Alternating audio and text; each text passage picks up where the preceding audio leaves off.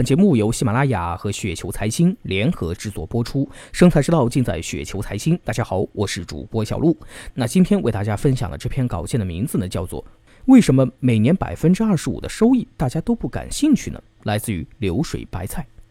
年初的时候呢，我推荐朋友股票加摇新的理财模式啊，我简单介绍了一下，就是买入蓝筹，每年回报百分之八到十；摇新呢，每年回报百分之十五到二十。这样呢，只要资金量不是太大，每年呢有百分之二十五的投资回报。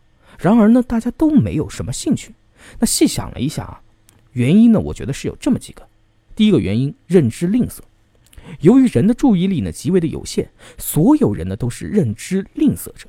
认知吝啬呢与智商无关，主要源于呢就是在进化的这个过程中啊，大脑呢对认知资源的分配和使用呢极为的吝啬。我们接受一个信息，要么凭借经验，要么就是只愿意接受简单容易理解的信息。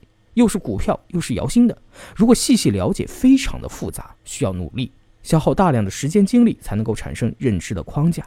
也因此呢，保险最好卖的呢是其实并没有什么用的理财险，而不是保障型的产品。也因为这个原因，基金们呢都用大字报说自己过往每年百分之三十到五十的收益，而你只要一次买入，到时候呢收钱就可以了。然后呢，用小字注明啊，一切呢以实际投资收益为主，股市有风险，所以股市里面呢会有名人效应，有概念炒作。那第二个原因，认知偏差，媒体长期故事化股市，故事化呢主要是有两个方面啊，一个呢是打鸡血，要么新华社说牛市，要么央视说黄金十年；第二个呢是妖魔化，一五年中国股市涨幅全球居前，说是股灾。那类似例子呢，还有零七年说半夜鸡叫，五三零政策，一六年说熔断。由于人们对股市的想象啊是这样子的，要么就成为暴发户，要么钱呢就被股市这头巨兽呢吞噬掉。那在这种刻板的印象下，当你提出什么股市每年百分之八到十的收益，就和他们的认知呢是不一致的。第三个原因，缺少名人效应。当然呢，如果我是基金经理或者是专业人士啊，也许效果会好一点。因为这样呢，就多了一个专家的标签，这样呢，说服人的大脑呢就简单的多。名人的包装术，本质上呢也是为了更容易说服听众。正如一个问题啊，只选择一方面观点重点阐述，但另外一方面呢，简单的说一下，甚至来说呢，对一些人直接一面提示，展示呢对结论有用的内容就可以了。